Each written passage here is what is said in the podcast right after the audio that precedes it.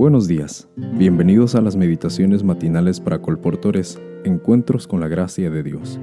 El título para hoy, 2 de febrero, es Dios está en el control.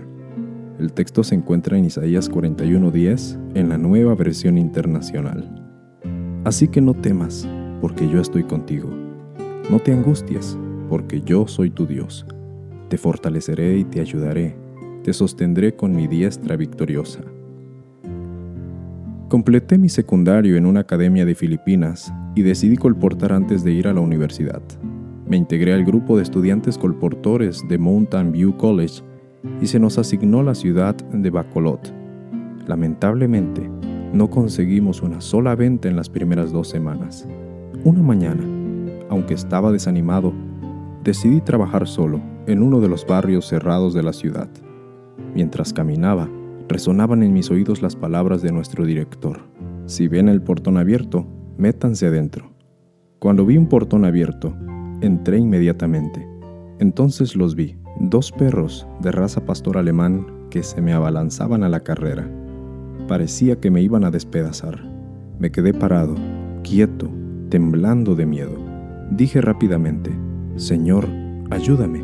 Con igual rapidez los perros se volvieron el uno hacia el otro y empezaron a pelearse. El dueño de la casa apareció y me dijo que entrara rápidamente a la casa. Tomó un balde con agua y la lanzó contra los perros que dejaron de pelear y volvieron a su perrera. El dueño de esa casa estaba preocupado por lo sucedido. Había traído comida para los perros y no se dio cuenta de que el portón quedó abierto. Usted me asustó de veras, dijo. No puedo creer que los perros hayan cambiado el rumbo y empezado a pelearse entre ellos como si alguien les hubiera dado una orden. Yo pensé que lo iban a despedazar. Entonces preguntó, ¿quién es usted? ¿Qué hace aquí? Le conté que mi tarea de colportaje tenía el propósito de financiarme los estudios en la universidad.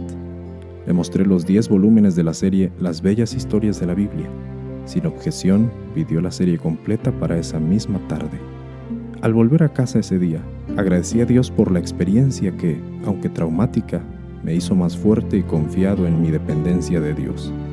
Hoy, mientras continúo trabajando para el Señor, tengo la plena seguridad de que Dios no nos abandona a pesar de todos nuestros problemas y sufrimientos. Confío en Él, porque su palabra dice claramente, te sostendré con mi diestra victoriosa. Solo necesitamos pedirle que cumpla su promesa y nos maravillaremos con su respuesta. Este es el testimonio de Eliseo A. Caparida de Filipinas. Recuerda, querida colportora y querido colportor, que Dios está al control y Él te dará la victoria este día. Bendiciones.